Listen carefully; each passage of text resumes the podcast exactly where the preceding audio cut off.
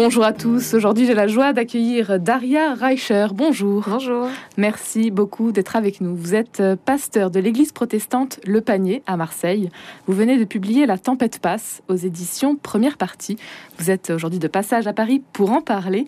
C'est votre premier ouvrage, un ouvrage dans lequel vous relatez les épreuves que vous avez dû traverser jusqu'à aujourd'hui, mais aussi et surtout, malgré tout, dans lequel vous témoignez de votre foi inébranlable Daria Reicher. Pour commencer, mm. peut-être euh, allez-vous vous présenter? Vous êtes née en Allemagne, mais vous avez grandi à Marseille. Vous êtes arrivée euh, toute petite, en fin de compte, dans le sud de la France. Oui, c'est ça. Donc, je suis née en Allemagne et euh, quand j'avais à peu près 4 ans, mes parents sont venus en France. avec cet appel dans leur cœur de servir Dieu en France. Donc mes parents sont chrétiens, sont pasteurs. Et donc on a, on a vécu un an à Lille et après on est rapidement venu à Marseille donc grandi à Marseille depuis mes 4 ans, euh, dans le vieux quartier de Marseille. Une famille nombreuse de 7 enfants euh, 5 enfants, donc euh, voilà, j'ai 4 frères et sœurs. Toujours donc euh, dans cette foi, cette, mm. ce, que vous ont transmis vos parents Oui, complètement. C'est-à-dire qu'on a grandi dans l'amour, dans on a grandi dans les valeurs chrétiennes, les valeurs de la foi, les valeurs du partage, de l'amour inconditionnel et de venir en aide à son prochain. Voilà, c'est le contexte dans lequel j'ai grandi. Vous êtes aujourd'hui l'heureuse maman de quatre filles, Céleste, Rebecca, Camilla et Mélissa. Et pourtant, la vie n'a pas toujours été rose pour vous. C'est euh, mm. votre parcours de battante que vous racontez aujourd'hui dans ce livre qui vient de paraître, euh, La tempête passe. Racontez-nous un peu comment ce livre voit-il le jour Alors, euh, ce livre voit le jour tout simplement. effectivement, je suis passée par beaucoup de tempêtes dans ma vie en, tant que, en tant que femme, en tant qu'épouse, en tant que mère. Euh, et puis euh, c'était surtout aussi, euh, je pense qu'on partage tous deux choses dans la vie. La première, c'est on passe tous par des tempêtes. et la deuxième, c'est tout simplement que les, tempêtes ne sont pas éternelles, elles passent. Et, et ce livre, en fait, c'est tout simplement le témoignage d'espoir que les souffrances ne sont pas éternelles, elles passent. Et surtout, qu'on n'est pas obligé de les passer tout seul, en fait, les, les tempêtes, les souffrances, mais qu'on a justement Dieu qui est là pour pouvoir nous rencontrer dans les tempêtes. Donc euh, l'idée d'écrire ce livre, c'était tout simplement de, pouvoir euh, aider autour de moi, à travers notre vie, nos souffrances, et eh bien euh, chaque personne qui, lira ce livre. Écrire pour vous, ça n'a pas été finalement une chose difficile, c'est venu assez naturellement? Vous écrivez depuis que vous êtes toute petite? Oui, c'est vrai que j'écris un journal intime depuis que j'ai 9 ans à peu près, donc j'ai pas mal de cahiers remplis de, mes histoires et de ma vie. donc c'est vrai que j'aime écrire, j'ai toujours aimé écrire, mais c'est quand même, ça a quand même été difficile d'écrire ce livre. Euh, puisqu'il relate bah, de toutes mes souffrances, de tous ces moments difficiles dans ma vie. Et euh, il y, a vraiment eu six années euh, d'atroces souffrances accumulées. Donc c'est vrai que le livre a été écrit dans les larmes.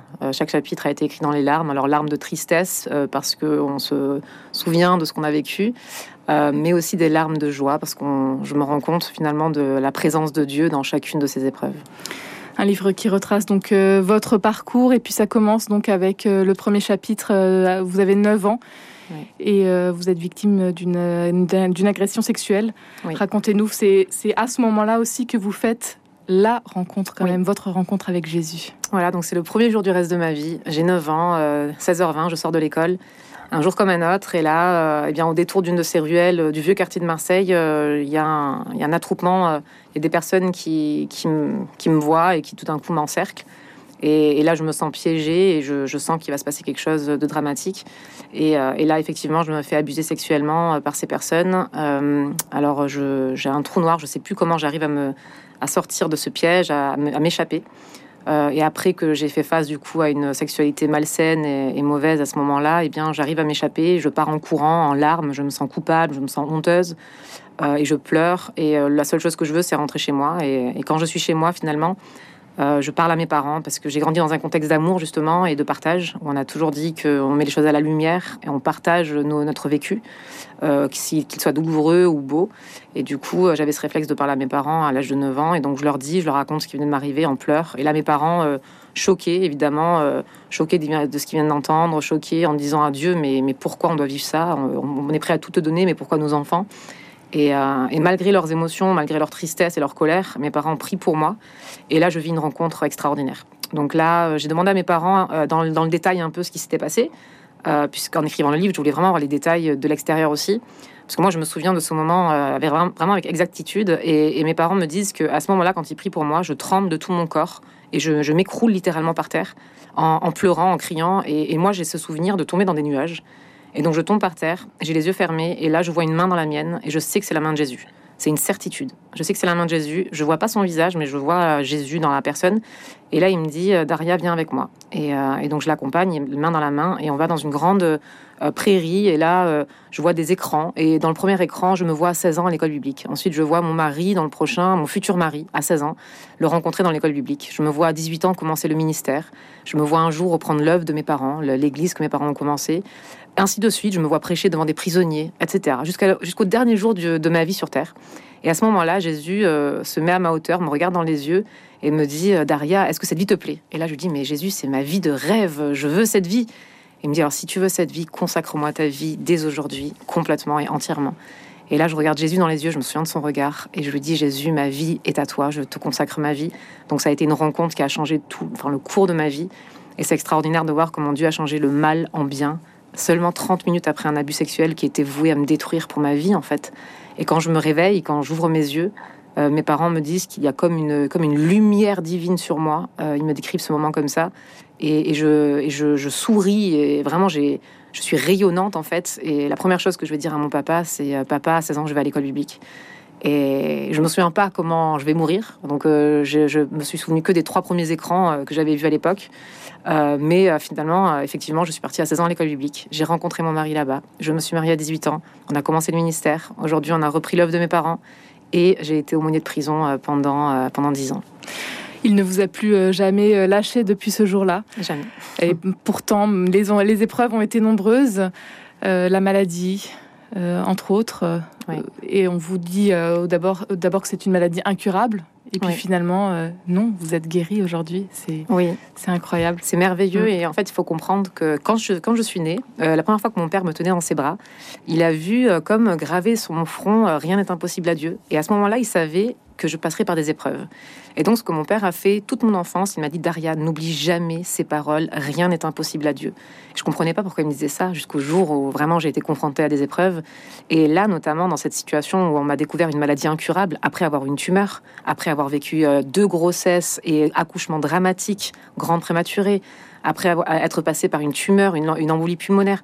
Euh, après tout ça, eh bien, euh, on, me, déclare qu'une maladie incurable qui fait que je peux à tout moment euh, devenir aveugle, avoir des thromboses, avoir une crise cardiaque, un AVC. Et on me dit à mes 25 ans, 26 ans, bah, il va falloir prendre un traitement à vie qui est lourd. Et je suis là et je me dis juste, c'est pas possible. mon Dieu, je crois en toi, je crois au miracle. tu m'as dit que rien n'est impossible pour toi. Je, je, me souviens de ces mots, donc s'il te plaît, fais quelque chose. Et là a commencé une année de prière intense. Et un an après, effectivement, bah, j'ai été guérie. Donc même mon médecin me l'a confirmé, euh, m'a dit euh, voilà qu'il trouve plus la maladie dans mon corps et qu'il déclare vraiment bah, que je suis guérie de cette maladie incurable. Aujourd'hui, à travers ce livre, vous avez euh, réussi aussi peut-être à, donc en retraversant une fois encore ce passé très douloureux, à, à, le digérer? Oui, ben, en fait, l'écriture a été aussi thérapeutique, c'est-à-dire que le fait de, l'écrire, le fait de mettre des mots sur, euh, sur les souffrances a été quelque chose d'extrêmement important pour moi. Euh, autant pour moi que le fait de le partager aux autres qui passent par des souffrances. Donc ça m'a autant aidé moi-même euh, et en plus qui est assez, enfin c'était beau de pouvoir lire aussi des chapitres à mes enfants et du coup de revivre ces histoires ensemble, leur expliquer comment je les ai ressenties, comment elles l'ont vécu et, avec mon mari aussi. Donc oui, l'écriture a été très importante autant pour moi que avec toujours aussi cette volonté de transmettre et d'aider les autres. Oui. Vous proposez à chaque euh, fin de chapitre justement des, des moments d'introspection avec des citations. Oui, c'est ça. En fait, le livre, je l'ai écrit pour deux raisons. La toute première, c'est pour glorifier Dieu, pour lui dire merci euh, de m'avoir aidé dans chaque situation. Et la deuxième, euh, c'est effectivement de pouvoir aider celui qui souffre. peu importe qui c'est, un homme, une femme, un ado, un enfant, peu importe qui c'est, on passe tous par des souffrances. Peut-être que voilà, les autres personnes ont d'autres souffrances, mais la souffrance, c'est la souffrance. Et, et si je peux, ne serait-ce juste un petit peu aider avec ces questions, avec euh, voilà, euh, ces réflexions personnelles, et eh bien aider, alors euh, c'est mon plus beau cadeau. Il y a de nombreuses citations bibliques dans cet ouvrage, La tempête passe d'Aria Reicher. Est-ce qu'aujourd'hui peut-être il y en a une que vous souhaiteriez nous donner Voilà, une parole qui vous aide, vous aussi, quand parfois ça ne va pas? Alors oui, c'est le passage dans Marc 4, à partir du verset 35, où c'est l'histoire de, Jésus qui calme, qui calme la tempête dans cette barque avec les disciples. C'est une histoire merveilleuse qui fait écho justement à, mon histoire, à nos histoires de souffrance. Parce que finalement, quand on invite Jésus dans sa barque, qui est, qui est notre vie en fait, eh bien, on lui donne aussi l'autorité de pouvoir calmer les tempêtes. Et quand Jésus se lève, euh, quand les disciples, de peur de mourir, réveillent Jésus, et Jésus se lève dans la barque et ordonne au vent et à la mer de se calmer, et la tempête se calme, c'est merveilleux. Et je me dis que ça me donne de l'espoir et la foi pour nos propres vies et nos propres souffrances, que Dieu peut tout faire en tout temps toujours aller de l'avant. Euh, c'est euh, c'est aussi ce que vous apprenez. Vous dites euh, dans ce livre, là, s'il y a une chose que j'ai appris tout au long de ma vie, c'est bien la persévérance. Oui, bah oui. Là, c'est vrai que bon, j'avais pas trop le choix. Il fallait que je persévère. Et c'est vrai que l'espoir, c'est s'accrocher, non pas aux circonstances, mais à celui qui s'en charge. Et, et, pour moi, bien, c'est Jésus. Donc, et s'abandonner à lui tout entier. Complètement. Mhm. C'est un lâcher prise. ça passe par le lâcher prise. Laisser le contrôle à Dieu finalement. Pour terminer, Daria euh, Reicher, vous, êtes, euh, euh, vous avez été aumônier de prison donc pendant plus de dix ans, vous l'avez, vous l'avez dit. Aujourd'hui, vous êtes à la tête d'une communauté à Marseille, l'EPP, l'église protestante Le Panier. Oui, exactement. Quelle est cette communauté et puis quelle est votre mission? Alors, je suis pasteur, donc avec mon mari aussi qui est pasteur, euh, nous dirigeons donc l'œuvre PP. On a plusieurs églises, plusieurs euh, lieux de culte à Marseille aussi en dehors de Marseille. Notre rêve et notre cœur brûle pour l'église et, aussi l'implantation d'église, être une église euh, qui rencontre les jeunes, qui rencontre la société, qui est pertinente pour le monde d'aujourd'hui. et donc voilà, ce qu'on a vécu, notre amour pour Dieu, notre foi, et eh bien on essaye de le partager comme on peut en exerçant justement cette vocation qui est la nôtre, être pasteur et transmettre et partager la foi. Un grand merci Daria Reicher d'avoir été avec nous aujourd'hui. La tempête passe, c'est donc votre premier ouvrage. C'est paru aux éditions première partie et c'est à retrouver également en anglais et en allemand. Oui, merci beaucoup d'avoir été avec nous aujourd'hui.